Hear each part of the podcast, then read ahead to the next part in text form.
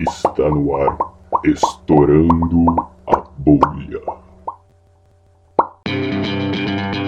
Bom dia, boa tarde, boa noite. Está no ar outra vez Estourando a Bolha. Terceira vez. hoje, inclusive. Nós somos o grupo do IAG, eu sou o Bob e matemática é poder. Cansamos de gritar, de falar a mesma coisa. Então, meu nome é Flor, né? Vamos lá. E parece que a Zika já chegou aqui no Brasil, porque. Né? Né? Né? Chikungunya. Meu nome é Ariel e pra vocês saberem, acabou a energia, deu problema no som, estamos aqui tentando gravar pela terceira vez também e tá tudo certo. So far, so good. Eu sou o convidado, Salvador, matemático. Agradeço o convite, está muito divertido até agora. O que deu tudo O que, errado? o que aconteceu até agora está divertido. Pena que vocês não puderam ouvir. Ha! Se vocês tiverem dúvidas, críticas, sugestões, mágoas, piadas, profundos problemas existenciais, inclusive elogios, a gente gosta muito de elogios, gente, mas pode mandar crítica também, a gente adora.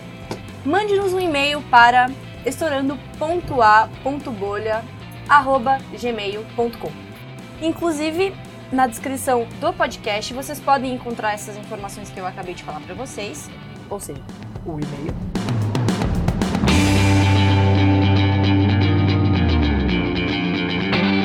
Então, como nós sabemos e vamos ressaber, vamos conversar com o professor Salvador Adas Zanata, formado em Engenharia Mecatrônica pela USP, doutor em Matemática Aplicada e atualmente professor do INE. Nessa primeira parte, nós vamos saber um pouquinho da carreira do professor, como que ele faz a ciência, o que que é matemática aplicada, esse monte de coisa que faz a gente tirar notas baixas nas aulas.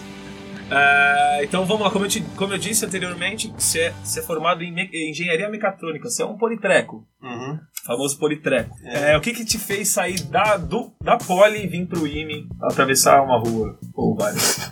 É engraçado isso, né? Porque é difícil saber o que fazer na vida, né? Ah, eu vivo esse dilema. Não, mas é verdade, porque quando eu estava no colégio eu queria ser biólogo ou físico. Aí eu prestei engenharia e virei matemático. é, Sabia direitinho. É, pois é, mas ao mesmo tempo é que a gente tem a ver com muita coisa na vida, né? Hoje, por exemplo, eu queria ser outras coisas também, tô tentando também. Não na, na carreira, tô dizendo assim, né? Você vai percebendo muita coisa que você Nos gosta na vida. hobbies. É, Mas você acha ruim esse negócio de você se especializar tanto numa, numa área? Já que a gente. go- Eu gosto também de uma cacetada de coisa, mas a gente não vê isso na realidade. né? então, mas é que, é que no meu caso, por exemplo, o que que acontece? Só pra dizer por que eu saí da engenharia pra cá, tem um monte de coisinhas assim, mas essas são umas coisas meio pontuais, mas a coisa meio, não digo eterna, mas a coisa que persistiu assim foi, eu tinha muita curiosidade pela matemática. Por exemplo, no curso de cálculo numérico, aconteceu uma coisa quando eu fiz esse curso, que eu no livro eu vi uma expressão lá, 1 mais 1 quarto mais 1 nono mais 1 sobre 16 soma o inverso dos, nu- dos quadrados. Isso dá π ao quadrado sobre 6. Quando eu vi aquilo, eu falei, o que que os números naturais, o inverso do quadrado deles tem a ver com π? Esse tipo de coisa me deixava enlouquecido. Eu falava, π é um número que tem a ver com você pegar o comprimento de uma circunferência e dividir pelo diâmetro. O que que isso tem a ver com os números naturais? É claro que aparece de alguma forma, mas esse tipo de coisa me deixava enlouquecido. Então eu tinha muita curiosidade de saber o porquê que isso era verdade, o porquê que aquilo era verdade, entende? Então meio que foi natural sair para a matemática, porque a matemática é a coisa por excelência aonde você diz verdades que não, não, não, não tem contestação, né, cara? Um teorema provado há 500 antes de Cristo é um teorema que é verdade assim como que alguém provou, desde que todos estejam certos. Alguém provou semana passada. Desde que você não fez matemática. É, exatamente. Mas, mas então acho que o que me motivou a, a ser matemático é isso, assim, é curiosidade, cara. E assim, eu gosto, respondendo o que você falou lá de dessa coisa de espe- se especializar demais, assim. É claro que de um ponto de vista isso é ruim, mas Pra mim isso não é ruim, porque o que eu gosto de fazer, eu gosto de resolver problema. Eu não sou o cara das teorias, sabe? Tem dois tipos de matemática: o cara que desenvolve teoria, o cara que estuda teorias e que generaliza coisas, que abstrai. Eu sou motivado por problemas, cara. E o problema é que me motiva a aprender alguma coisa, não o contrário.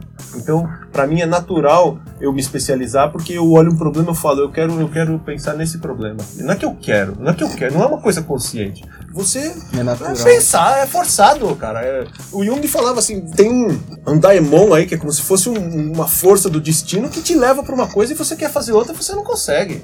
Assim como quando você não, não tem uma ideia e não consegue pensar no troço, você pode botar uma pilha de papel bonito, uma lapiseira Pentel com 35 grafites dentro, a borracha nova, você não escreve nada, cara. É, então é uma coisa. É uma força psíquica, né? É, da É hora. incrível isso, né? Você acha que é o ensino da matemática na escola ele assusta as pessoas de alguma forma? Ou, é, tá errado? Alguma, alguma melhoria? Você vê algum futuro como melhorar? Como trazer crianças falarem ah, assim como você falou ah quero fazer física ou biologia crianças que querem fazer matemática? Porque isso eu nunca vi. Então, eu acho que é porque criança e matemática é uma coisa que em geral não combina muito. Porque matemática requer, para você apreciar a beleza da matemática, você tem que ter um pouco de capacidade de abstração, e isso vem um pouco mais tarde. Então, eu acho que assim, no colegial já dá para você apreciar uma parte da matemática, por exemplo. mas aí já é tarde será Não, não sei. Então, esse é um, um dos problemas, eu acho, sabe? Porque tanto isso eu falo com a minha filha, porque às vezes ela vem falar, tem prova de matemática. Aí eu começo a querer ensinar um troço pra ela. ah, mas esse é a apelação né Hã? você vai você vai além né Então, não, mas eu, eu, eu falo assim, isso aí é meio chato, né, Luiz? Aí ela sente aquele alívio, assim, sabe? Porque ela fala, puta, ainda bem que meu pai também acha chato, né? Eu tento mostrar alguma coisinha bonita pra ela naquilo ali, É, eu, eu dava aula também, fazia a mesma É, coisa. porque, porque se você fica só naquele mecânico. Porque, então, o que eu falo pra ela sempre é o seguinte: tem tanta coisa bonita que se você não aprender isso aqui, você não vai conseguir aprender depois. É super boa aluna, ela vai aprender, mas digo assim, eu acho que é, tem que confiar um pouco que, que, que vem uma coisa bonita, mas tem que ficar tentando inserir coisas legais ao meio do meio do caminho, sabe? Por exemplo, quando você ensina multiplicação, sei lá, 3 vezes. Por que 3 vezes 4 igual a 4 vezes 3? Você ensinar isso pra uma criança, você, você faz um quadrinho, você faz 3 e 4, aí você fala, aqui é 3 vezes Conta. 4, aqui é 4 vezes 3, ele tem a mesma quantidade de coisa, entende? Se o professor fizer isso, já é diferente. entende? Então, que- na realidade, o ideal seria você ah, tentar trazer uma analogia meio estúpida, mas enfim, é igual ensinar uma criança a comer legumes. Você tem que dar alguma coisinha, tipo, ah, come um legume, agora quando ela é come uma- pequena, ela um não vai chocolate. gostar, igual, Então, igual é. mesmo, mesmo, mesmo, porque o paladar hoje em dia, quando ela tinha 18 anos, só queria comer carne. Hoje, tipo, se tem uma salada bonita, eu até quase prefiro. Quase prefiro. Ouch! Até quase troca, mas no final acaba Não, eu, eu gosto de carne, cara, mas eu tô falando assim, mas comer legumes e salada, então é, é que nem poesia, por exemplo. Quando eu tinha 17 anos e eu ouvi uma poesia, eu falava, puta, por que, que alguém se dá tanto trabalho pra passar uma mensagem de uma forma tão complicada? Você podia escrever muito mais simples. Por quê? Porque Gosto de você, porra! é, te quase amo isso que eu pensava. Mas aí depois você desenvolve alguns lados e você fala, não, isso aqui é uma coisa que preenche a alma. Então, é, é mais ou menos isso. Então, o meu, o meu cuidado que eu acho que tem que haver com a matemática é assim, não deixar as pessoas criarem bloqueios, sabe? Porque, por exemplo, eu, eu vou te falar, quando eu tava no colegial, eu tinha tudo pela metade, assim, meio livro um ano, meio livro outro, e aí meu primo tinha feito cursinho, me deu o material do cursinho, eu lembro que eu peguei o material do ângulo e fui estudar. Não tô fazendo propaganda aqui, mas a verdade é essa. Quando eu abri o caderninho, o livrinho de geometria plana, foi uma das coisas mais bonitas que eu vi na vida, sabe? Aquele- porque o livrinho começava assim, vamos mostrar isso, vamos mostrar aqui, vamos mostrar, esse negócio de vamos mostrar, eu adorava, cara. Por que, que as medianas se encontram num ponto? Por que, que as alturas se encontram num ponto? Por que, que quando você traça um círculo, faz assim, esse tamanho vezes esse, igual a esse vezes... Cara, eu adorava isso, sabe? E a matemática eu tinha visto até então não era assim. Na escola era um negócio meio assim, ah, então você sabe fazer essa conta aqui assim. Essa equação você resolve assim. Sabe um negócio assim? E não é isso matemática. Matemática é eu chegar pra você e falar, por que tem duas pessoas no mundo com a mesma quantidade de amigos? Tem, sabia? Por que que tem? Então, matemática é isso. Cara, sei lá. Tem. Por que, que tem duas pessoas nessa sala com a mesma quantidade de braços? Isso é fácil, né? Isso é fácil. É fácil. Por quê? Porque dá pra você ter zero braços, um braço ou dois braços. E dá pra você contar. Se tem mais que três pessoas aqui, tem que ter zero, um, dois e o outro repete. Sim. Né? Cabelo é, é- amigos é a mesma coisa. Por exemplo, que dá pra uma pessoa pode ter zero amigos. Aí se outra tiver zero, aí tem a mesma Casou. quantidade. Se não tiver. Triste. É, exatamente. Elas iriam virar Mas, amigas, mas pelo então, menos. mas aí você pensa, você tem cinco pessoas, uma pode ter zero, essa pode ter um, dois, três, a outra não pode ter quatro. Porque você não é amigo de você mesmo, só se você for opinião. Então, um, dois, três e três, ou dois, ou um, entendeu? Então, matemática é isso, cara. É você olhar pro problema e falar, o que que, o que, que eu quero? Técnica é útil pra coisas, mas assim, não pode confundir a matemática com as técnicas. E, e você falando assim, mais ou menos o que é matemática, tem uma coisa lá atrás que você falou que eu achei interessante. Uma, um teorema que um cara provou dois mil anos atrás, hoje ele não tá errado. Não. Se ele foi provado matematicamente Exatamente. falando, ele se mantém É independente Claro. do tempo ou da forma como você enxerga Isso, o mundo. Isso. E, é- e é interessante porque até agora a gente só entrevistou cientistas que eles estudam coisas do mundo material. Vão mudando, E né? vão mudando. É, Qualquer tipo de. o- É dinâmico demais. Sim, o geólogo que a gente estudou, que fala de geologia sedimentar, a cada 10 anos, ele fala a forma de se enxergar um problema muda. Uhum. E, e é curioso, porque a matemática ela é muito diferente nesse sentido, assim, né? Ela é cada vez mais absoluta, né? Parece. Então, Não mas é? eu não, eu não sei. Ela é mutável não, no também, né? sentido. É, mas ela muda no sentido que conforme a gente avança no tempo, a gente vai descobrindo mais coisas, mas tudo que foi descoberto antes não, não vai mudar. Vai ficar É do sólido, jeito né? que era, Só tá sólido, era isso. papel empilhado. É, uma pirâmide. né? E, a- e a pergunta que eu ia fazer era que, diferente das outras ciências que você está sempre questionando o que foi feito, você questiona também o que foi feito na matemática? Como que você faz mais ciência na matemática? Como que você cria coisas novas? É porque, é porque quando alguém tá, tá seguindo um caminho, tentando entender alguma coisa, tem coisas adjacentes que vão ficando pelo caminho, né? Uhum. E de repente alguém fala, mas essa coisa que ficou pelo caminho aqui, isso aqui é legal, cara. Uhum. Aí começa a pensar nisso. Então acontece Entendi. muito isso assim. E aí isso abre uma cacetada Isso, de coisas isso. novas. É como se fosse uma árvore crescendo com Isso. seus. Isso, isso. Aí você vai seguindo esse caminho, mas seguir esse caminho mostrou pra um outro cara que tinha um outro negocinho aqui, entendeu? Que era legal. Aí esse cara começa a cutucar esse negocinho, outro cara começa a cutucar o outro. Alguns negocinhos são uns galinhos michuruca, o outro é um puta galho gigante que alguém descobre, que nem anda tudo, mas aí outros caras andam. É, é um negócio que por isso que eu acho que a liberdade é importante, né? Tipo, eu conheci um, um senhor muito bacana em que ele ele sempre falava assim: Porra, você tem que vir pra, pra Exalc aqui fazer matemática aplicada, agricultura, não sei o que, não sei o que. Esse é um perfil de gente, né? Um perfil de gente. Ele era um cara muito aplicado, aplicado. muito aplicado. Ele via a beleza, assim, você fazer uma Na coisa e ela ser prática. útil ali na prática. Eu acho super legal isso também, entendeu?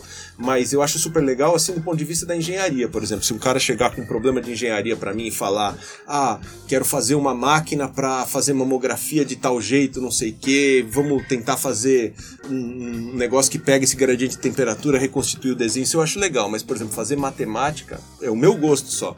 É, Não funciona assim, cara. Se falar assim, não, você vai tentar estudar um modelo sei lá, eu não sei nada de matemática de agricultura, mas sei que tem umas pessoas que estudam, tipo, modelo é, de coração, por exemplo. Eu não, não me motivo.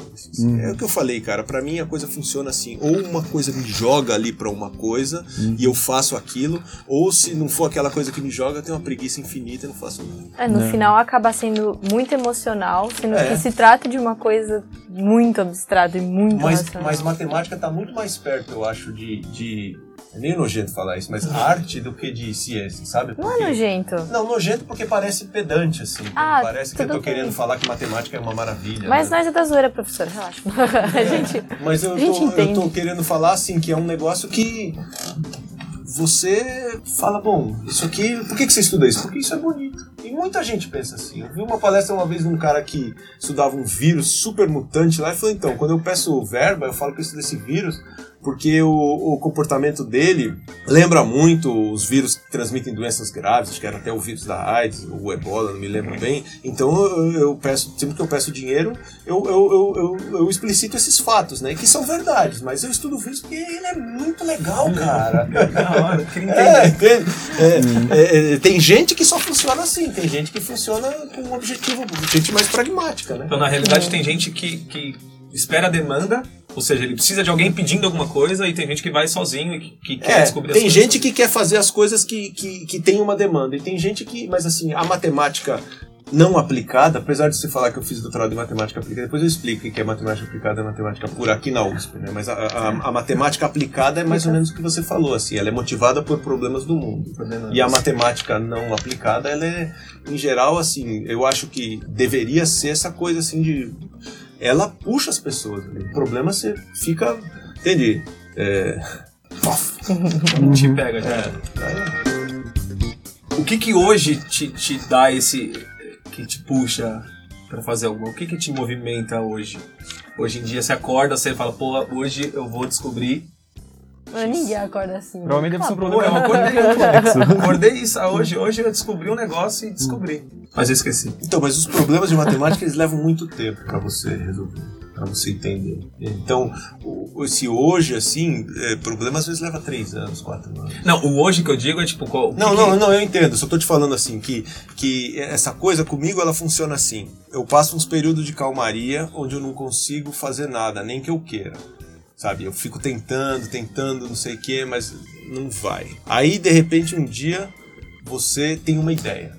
E a ideia ninguém sabe, ninguém nunca conseguiu. Eu nunca consegui ler um. Enfim, ninguém sabe de onde vem uma ideia. A ideia vem A ideia só. ela vem e aquela ideia, muitas vezes você tem um feeling que fala, essa porra vai render. Aí você tem que fazer o quê? Você tem que trabalhar.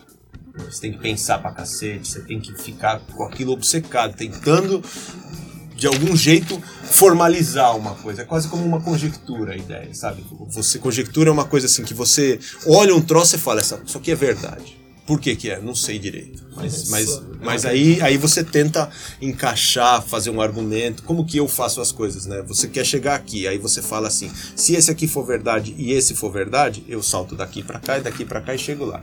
Se deu certo, aí você tenta fazer se eles são verdade.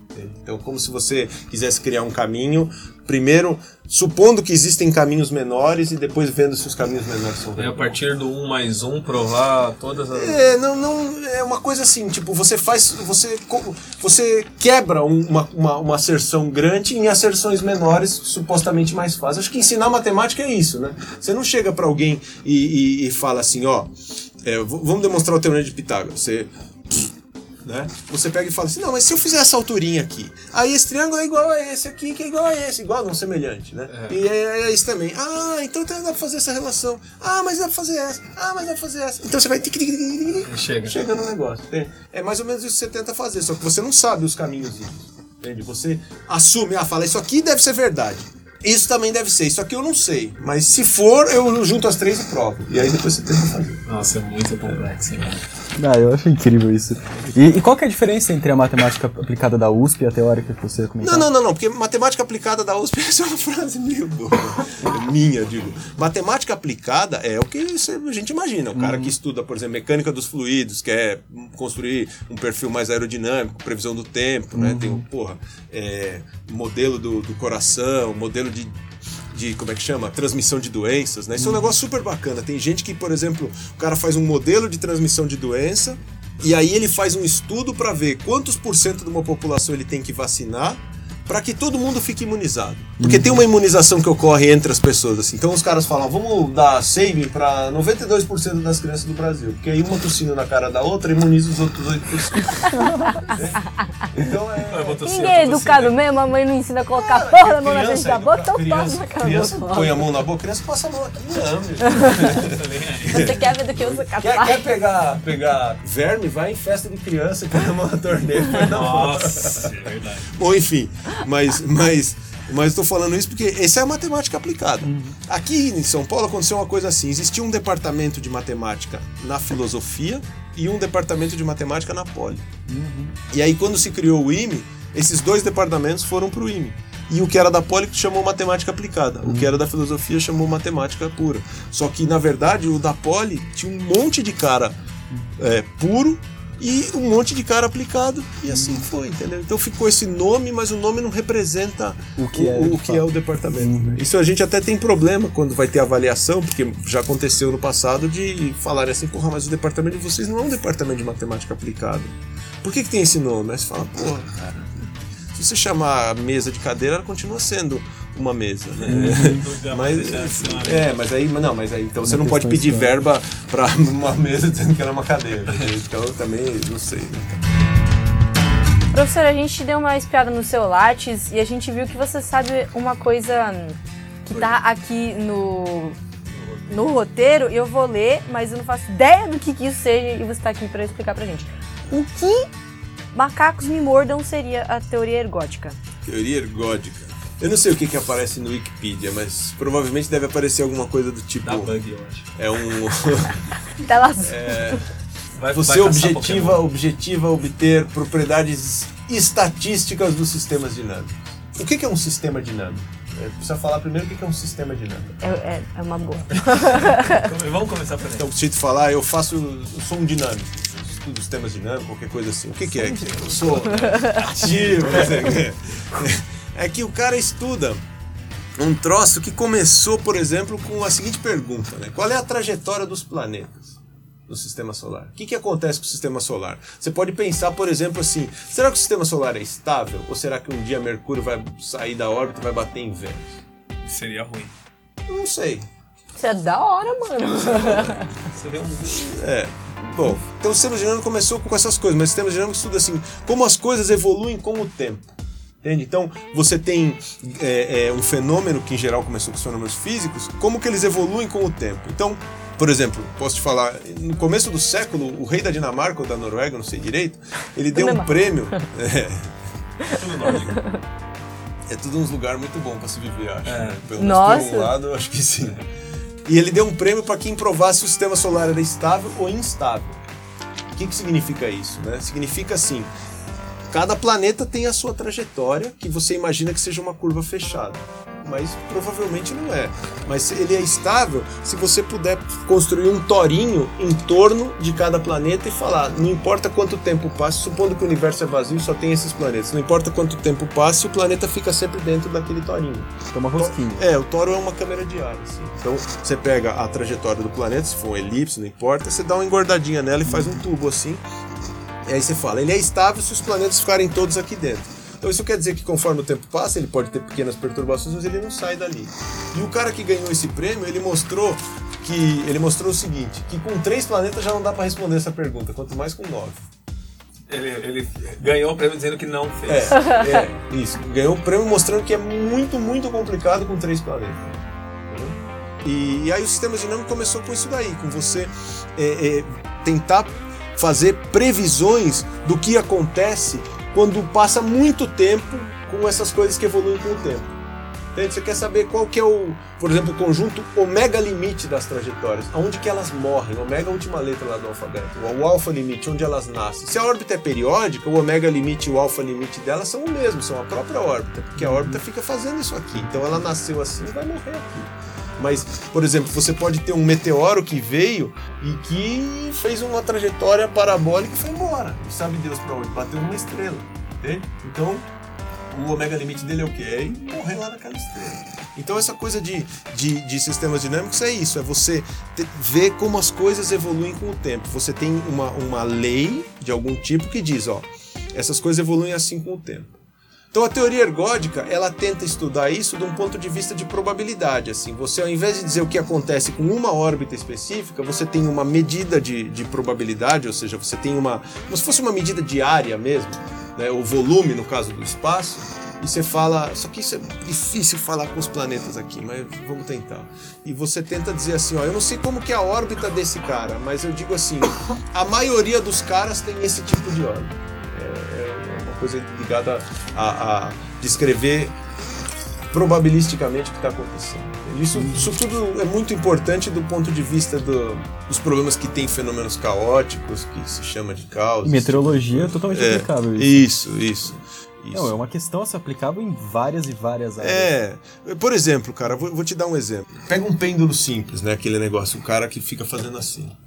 Aí você põe uma força atuando nessa bolinha. É difícil construir isso fisicamente. Não, não é muito não, porque você põe aqui na articulação uma força, uma força que fica oscilando. Então, é, ao invés do pêndulo ficar só oscilando sob a ação da gravidade, tem uma força que fica atuando nele. Então, horas ela eu já vou dizer como é a força, mas horas ela tende a empurrar ele para subir, horas ela tende a frear ele, entendeu? Porque é, é, essa é uma força que oscila com um cosseno e a frequência dessa força é diferente da frequência natural de vibrar do, do cara aqui. Então eles não estão em fase. Então horas ela ajuda, horas ela atrapalha. Se você fizer isso é possível mostrar que pega e, e você faz o seguinte: você solta o pêndulo, por exemplo, daqui de cima. Ou seja, porque ele está com bastante energia, estamos pondo sem atrito. Então, se você solta ele daqui de cima, qual que é a trajetória dele? Ele vai, vai ficando devagarzinho, devagarzinho, quase chega lá em cima. Só que aí essa força tem vezes em que ela ajuda ele a passar. Então ele passa. E tem vezes em que ele tá chegando e ela freia ele, então ele volta. Se você tiver essa força periódica, é possível você mostrar que, dependendo da posição que você solta e da velocidade que você solta, você realiza qualquer sequência de giros. Você fala, quero que ele dê 35 voltas nesse sentido. Depois 60 no outro, depois uma pra cá, uma pra lá, uma pra lá, uma pra cá, uma pra lá, uma pra cá. Tem uma condição inicial que vai fazer ele fazer isso. Então é a mesma coisa. Isso aí é a, raiz do caos, entendeu? Toda a raiz do caos é você falar assim, dentro da minha dinâmica tem um cara que é como se fosse o jogar de uma moeda. Porque o jogar de uma moeda é esse. Se você jogar uma moeda infinitas vezes, pode cair 35 caras e depois cara coroa, cara coroa, cara coroa. Tudo pode acontecer. É isso. Pra terminar essa parte, você tá o tempo todo mostrando questões da matemática e que expressam o que a gente vê na nossa realidade aí. Como, por exemplo, nesse caso, a atmosfera, o comportamento dela é totalmente baseado em, em- em caos. Uma Uhum. condição inicial que gera tudo que a gente vê na. Tipo a tempestade que aconteceu hoje que ferrou a nossa gravação.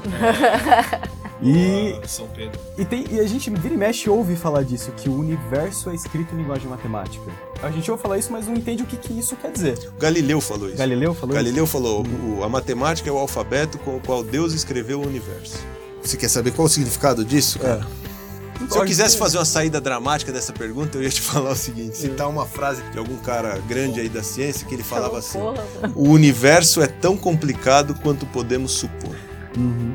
Então, é, a matemática é a linguagem do universo porque é uma linguagem que serviu para resolver um monte de problemas, mas talvez tenha outra muito melhor.